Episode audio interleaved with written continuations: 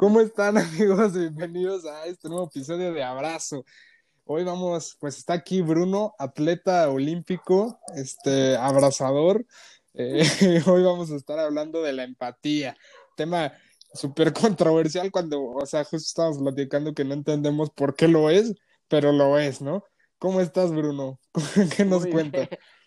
Muy bien, ¿y tú? Y sí, o sea, a mí me saca mucho de onda este concepto de que la empatía es un discurso de izquierda, que, ¿cómo se llama? A ver, no nos estamos burlando, cada quien llegó a esa interpretación como puede, pero, o sea, al menos yo, Gonzalo, nunca había entendido y no sé cómo se puede llegar a eso. O sea, o alguien que me explique o algo así en su punto, pues también. No, yo tampoco, porque, o sea, entiendo, o sea, entiendo que se pueda usar, por decirlo así, para desvalidar las opiniones de los demás, para pero la verdad es que la empatía es una capacidad cognitiva, o sea, es la capacidad que tiene cada persona de percibir en los sentimientos, pensamientos y emociones de los demás, basado en el reconocimiento como otro ser humano. Eso es todo. Correcto. Y, y, no es, y no es, por decirlo así, porque muchas veces dicen, o sea, sí, sigue siendo un concepto. No, no, no, no, no. Esto tiene bases neurales. Este, por decirlo así, y, se ha investigado bastante, o sea, por ejemplo, con el sistema de las neuronas espejo, que es uno de los hallazgos más importantes de las neurociencias en los últimos años y que permite comprender varios aspectos de la empatía, que pues es como, como esas neuronas permiten corporizar las acciones, sensaciones y emociones de los demás.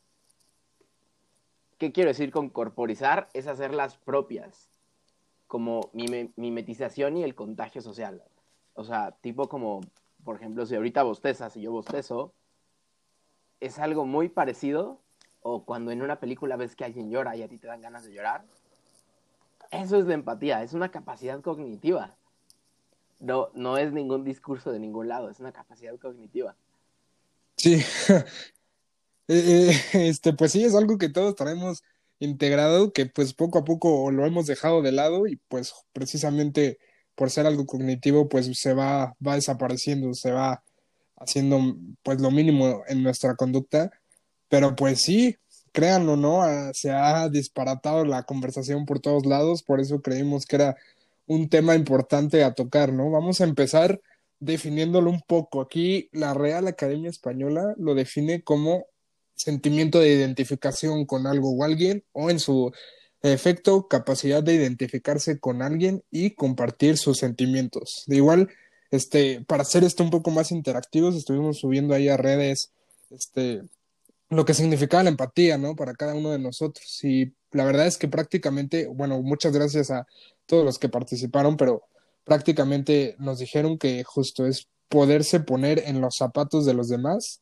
y este y poder regresar después a, los propios, ¿no? Y eso me llamó mucho la atención, ¿no? El poder regresar también a los propios, pues está, está, e, es muy importante, ¿no? Porque finalmente el, ser empáticos no significa pues vivir otra vida o vivir la vida del de enfrente, que creo que sí es importante distinguirlo, o sea, comenzar distinguiendo eso, porque, o sea, yo creo que toda esta conversación de cierta forma podría resumirse a el entendimiento o que comprendamos que no nadie en nuestras vidas es un personaje secundario, ¿no? Y creo que de alguna forma este, a nosotros, pues justo vivirlo todo en primera persona, que no hay de otra, pues sí tendemos a, a, tener este tipo de ideas, ¿no? O sea, como que nosotros somos el personaje principal y todos los demás pues están ahí, o sea, como si fueran imágenes de nuestra cabeza, la Matrix o cualquier cosa así, y se nos olvida que también ellos están viviendo una vida, ¿no? O sea, que ellos también tienen emociones, que ellos también tienen problemas,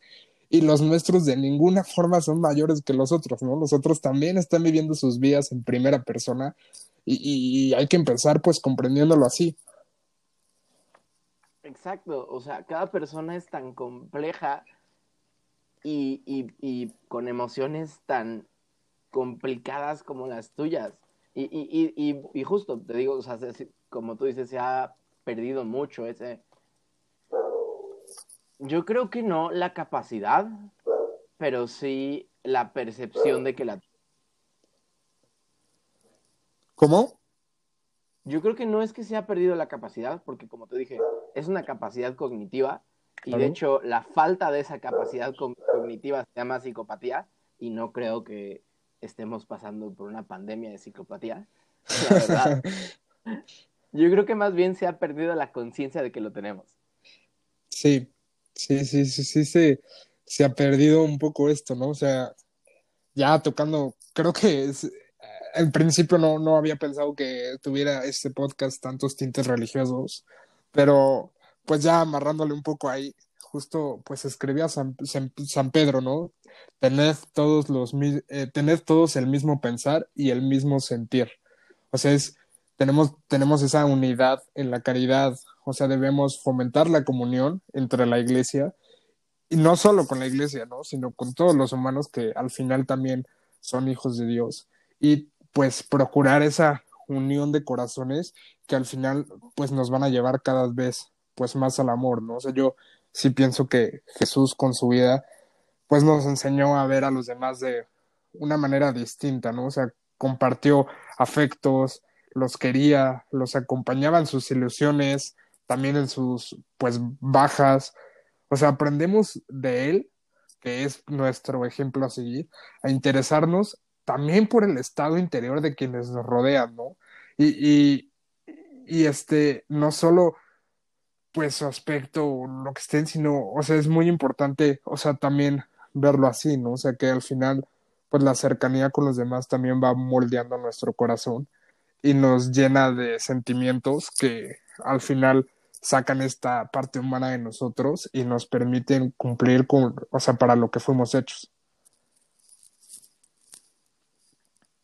Sí, exacto. Eh, te voy a decir justo, cada que hablamos de, de, pues, ¿cómo se llama? De la iglesia, siempre, siempre me gusta, pues, sacar este, estos temas hebreos.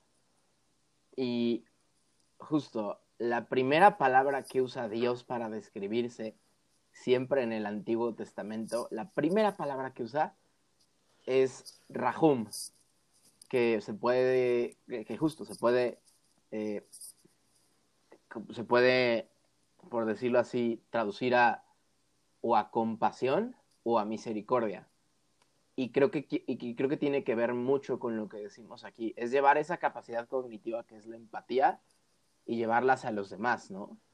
Sí, claro, claro, es, o sea, es, es, es muy interesante, ¿no? O sea, justo, o sea, estaba, digo, esto ya quizá, o sea, es, es un tema, podría decirse como, pues, más mocho, por así decirlo, pero, o sea, incluyendo también al, Papa Francisco, no sé, él también habla de que un buen acompañamiento no consiste en fatalismos o la pulsanimidad, ¿no? O sea, como quiera, digo, el muy recatado utiliza términos que a veces nos cuesta comprender, pero pues es siempre invitar a querer curarse, a cargar la camilla, a abrazar la cruz, a dejarlo todo, a salir siempre de nuevo a anunciar el Evangelio. O sea, eso es explícitamente lo que él dice, o sea, aquí lo estoy citando y, estoy leyendo lo que él dice, ¿no? Inclusive, este, ya tocando un poco el Evangelio, este, hablando de cuando Jesús estaba caminando al lado de sus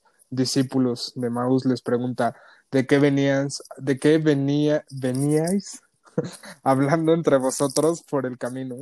Y deja que se desahoguen, manifiestan ellos sus desilusiones, lo que les cala el corazón, la dificultad que tenían de creer pues que Jesús había vuelto realmente, ¿no? O sea, cómo, pues imagínate poder decírselo así, cómo atestiguaban las santas mujeres. Este, entonces, pues, Jesús les toma la palabra y les dice que era preciso que Cristo padeciera todo esto que estaban viviendo y así ellos podrían entrar a su gloria. O sea, de cierta forma, la empatía resulta redentora, ¿no? O sea, el hecho de que Jesús haya tenido que venir a vivir esto por nosotros, con nosotros y siendo nosotros de cierta forma, como ya habíamos comentado, pues le da este aspecto redentor a la empatía, a cargar la camilla, a ver qué hay en el corazón de los demás, que por mucho tiempo estábamos dejando de lado por el simple hecho de, pues, este humanismo que se concentra en hacer crecer corazones individuales y no tanto una comunidad. Sí, exacto. Eh, hay algo que repite mucho el Papa Francisco, justo de esto, que habla que estamos en una cultura del descarte, que pensamos en las personas como objetos que se puedan comprar y vender, cuando, y cuando su valor de, de mercado pues ya se agote, pues las puedes descartar como cualquier cosa. Que ya no reparamos relaciones. Y lo vemos en todos lados, lo vemos, pues, por ejemplo, en cómo se ha, en cómo se ha manejado la crisis del coronavirus, lo vemos en lo vemos en cómo las personas piensan en la muerte como una solución a los problemas. ¿Por qué? Pues porque esas personas son descartables.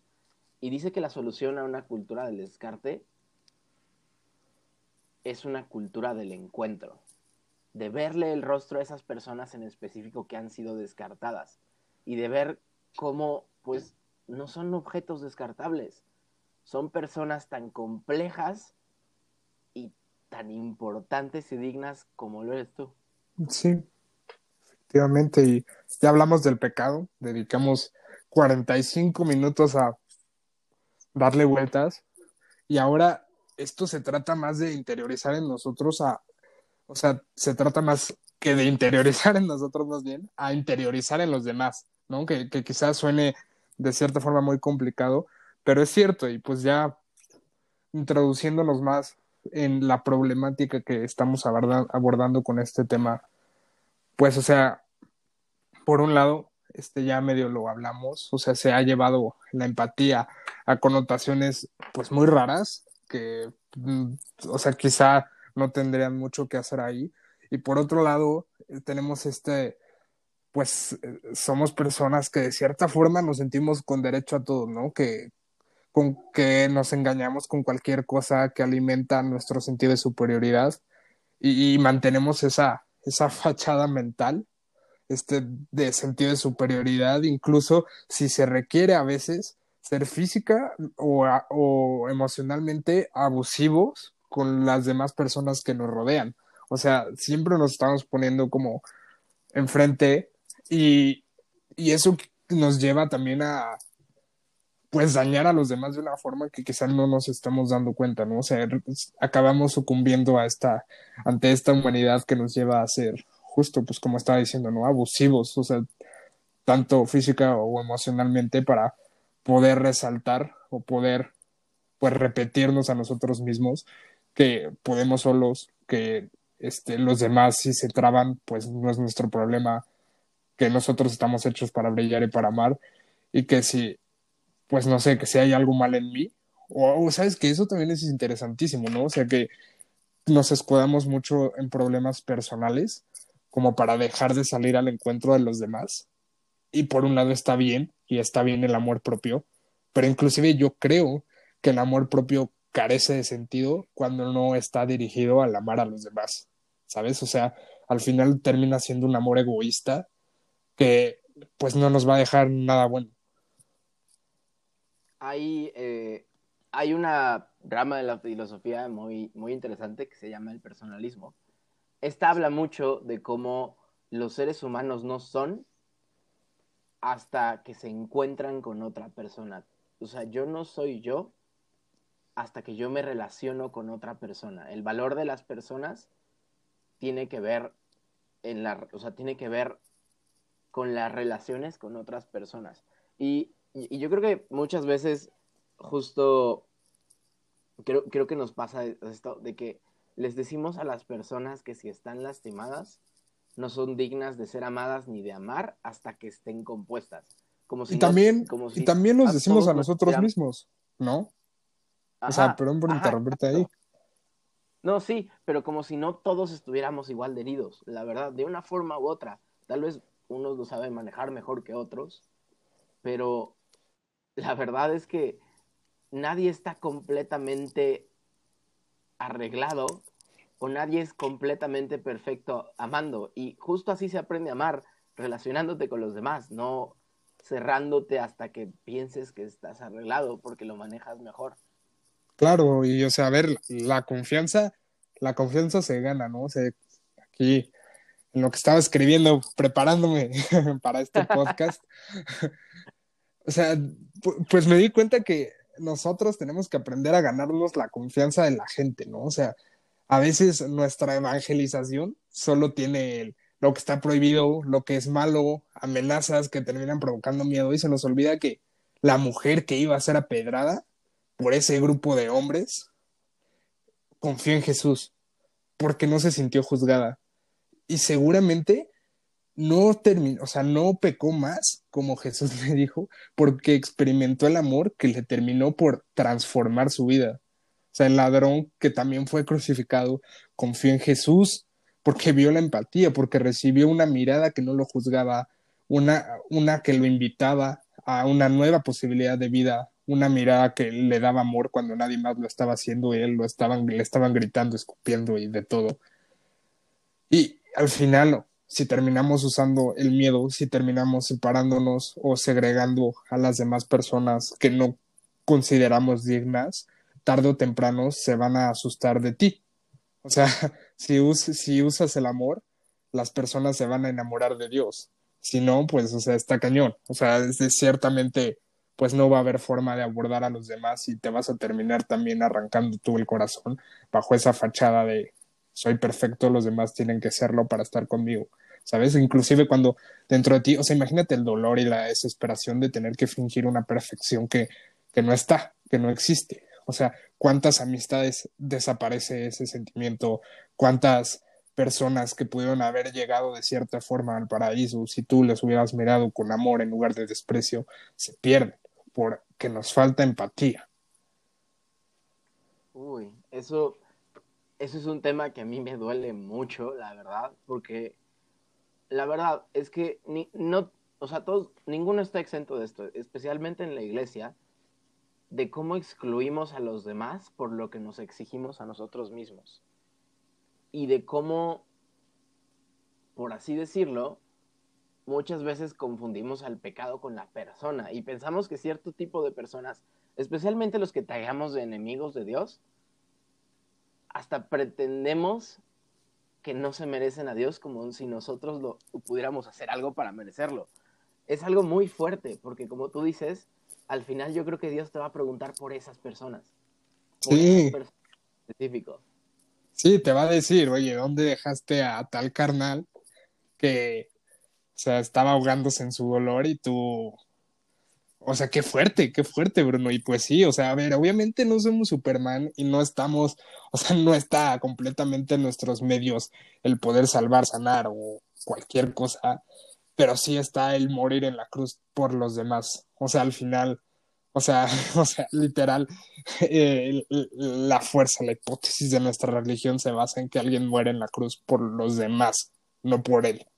¿Sabes? O sea, entonces, a partir de ahí, pues debemos de darnos cuenta que pues no basta solo con aprender a dar estas bonitas reflexiones que damos los jueves ahí en las horas eucarísticas, que no solo, que nos sirve del todo el formarnos en curso de teología o, leer algunos de estos libros espirituales que nos recomiendan todo el tiempo, si eso no va acompañado por un desarrollo de sensibilidad que, que le interese el mundo, ¿no? El mundo del otro, ese mundo que también tiene tristezas, tenemos que aprender a olfatear los miedos, el dolor, que, que aprender a que también los demás, o sea, no todo es malo, ¿no? Que sonríen con ciertas alegrías, que abraza la soledad, claro, cuando la soledad llega, no es provocada por nosotros mismos, que también de cierta forma alguno de nosotros, sobre todo en estos tiempos, o sea, yo creo que por mucho tiempo nos estuvieron diciendo que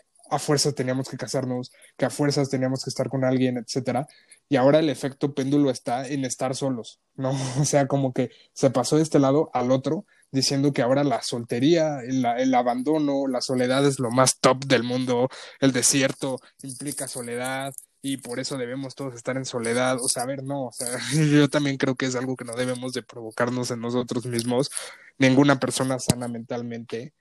Pues como estás diciendo, yo creo que solo un psicópata diría, uy, o sea, ya lo decía en el episodio de, del pecado, ¿no? Me encanta, me encanta estar solo, o sea, me encanta estar triste, que pedir un abrazo y que me escupa, ¿no? Está padre. O sea, obviamente, pues nadie quiere eso, ¿no? O sea, este, necesitamos una iglesia que tiemble ante este tipo de, de, de, de cosas, ¿no? O sea, que tiemble viendo a, a personas oprimidas por la realidad que le da, por cualquier cosa, ¿no? Porque al final de nada sirve lavarle los pies al de enfrente, o sea, ver de todo lo que carece y todo y, y hacer todo el show, si, si no encontramos el corazón que está detrás de esas heridas y de esos pecados. Exacto. Y yo creo que también se trata de, o sea, de cómo nosotros, más bien de, cómo justo salimos al encuentro, de cómo somos acción social y de que, güey, lo tratamos como, como repartir folletitos en la calle. O sea, como si, güey, cualquier partido político pueda hacer eso. y, y, no lo vemos como un encuentro genuino con los problemas y con la humanidad de la persona. No, y, y yo creo que hasta, hasta en, la, en, nuestras relaciones lo vemos así. O sea, por ejemplo, yo en, en un grupito de amigos, hay, este, por ejemplo, ahorita tengo una amiga con la que me llevo mucho, pero... Mándale un saludo, ¿no? No, claro que sí. Hola, Renata. Pero lo que quiero decir es que desde prepa no nos habíamos dado cuenta de que tantas experiencias compartidas teníamos, aunque llegamos a conclusiones completamente diferentes, porque, a ver, la empatía no se trata de, por decirlo así, de ser totalmente la otra persona, sino más bien de sentir lo que siente la otra persona. Que a veces, a veces podrá resultar hasta de cierta forma, y creo que también justo es muy importante lo que estás diciendo, este, no es, o sea, hay ciertas cosas que no vamos a entender por completo, ¿no? O sea, porque pues no eres la otra persona, no lo estás viviendo en sus circunstancias, pero eso no implica que no puedas caminar con la otra persona en sus circunstancias, ¿no? Hay una historia que me gustó mucho.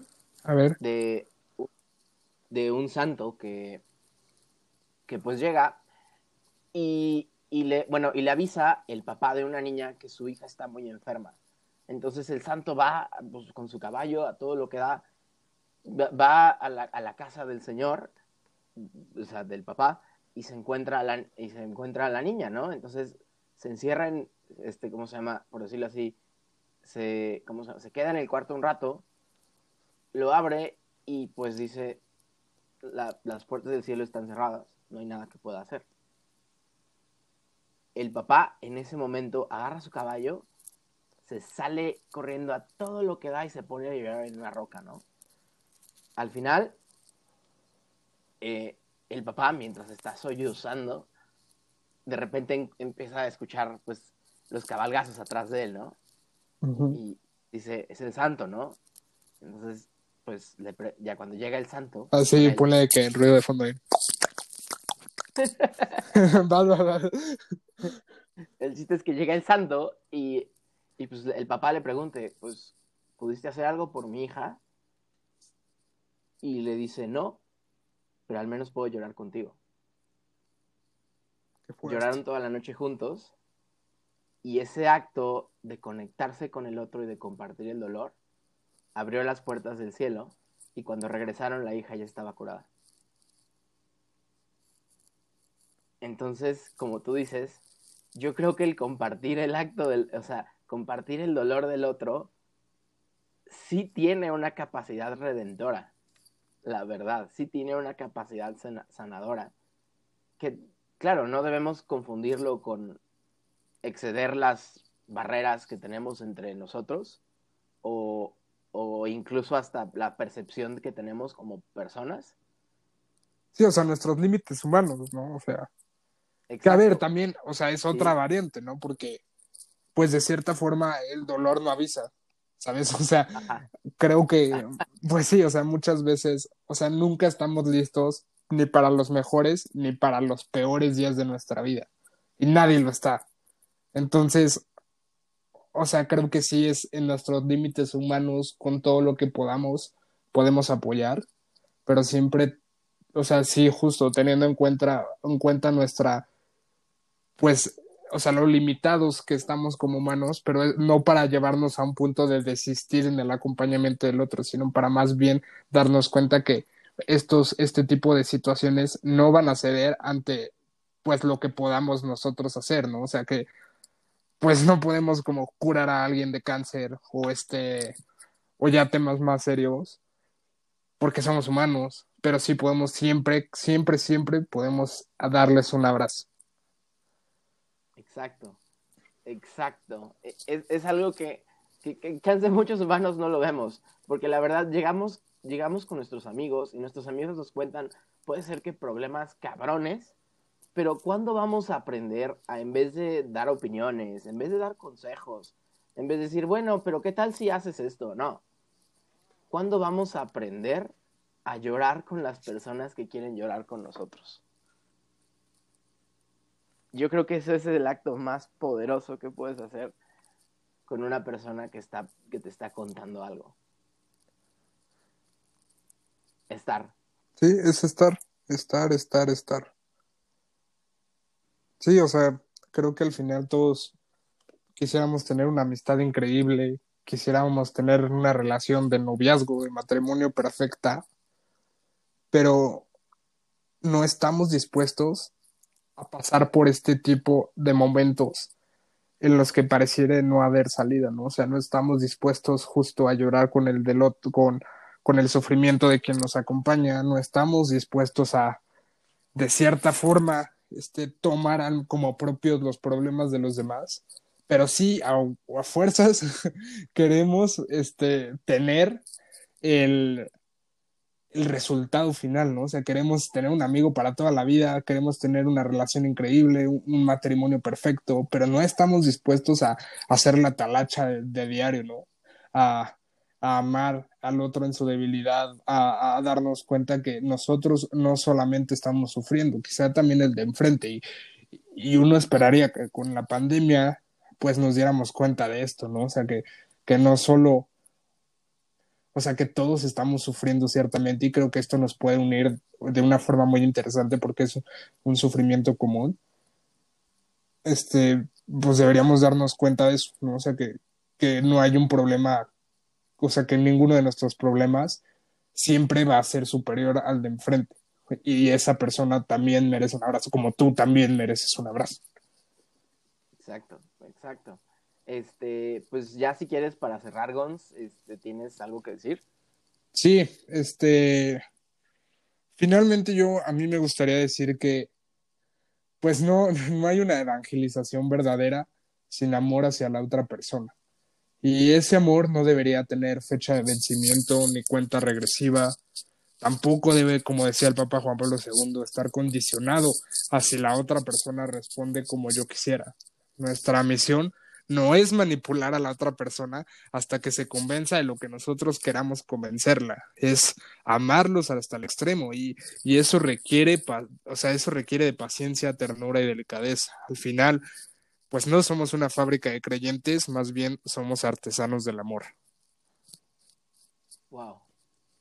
Wow, me, gusta mucho. Es, es eso, es ese concepto de encontrar a Dios entre dos personas, es algo que dice el fenomenólogo Emanuel Levinas en Totalidad de Infinito, es que hay un flujo de infinito entre los ojos de los demás, que es cuando dos sujetos se encuentran de esta manera, dando, pero no destruyéndose, perteneciendo, pero no perteneciendo a, experimentan de manera momentánea, pero tangible, el misterio inagotable que nos crea, preserva y abraza.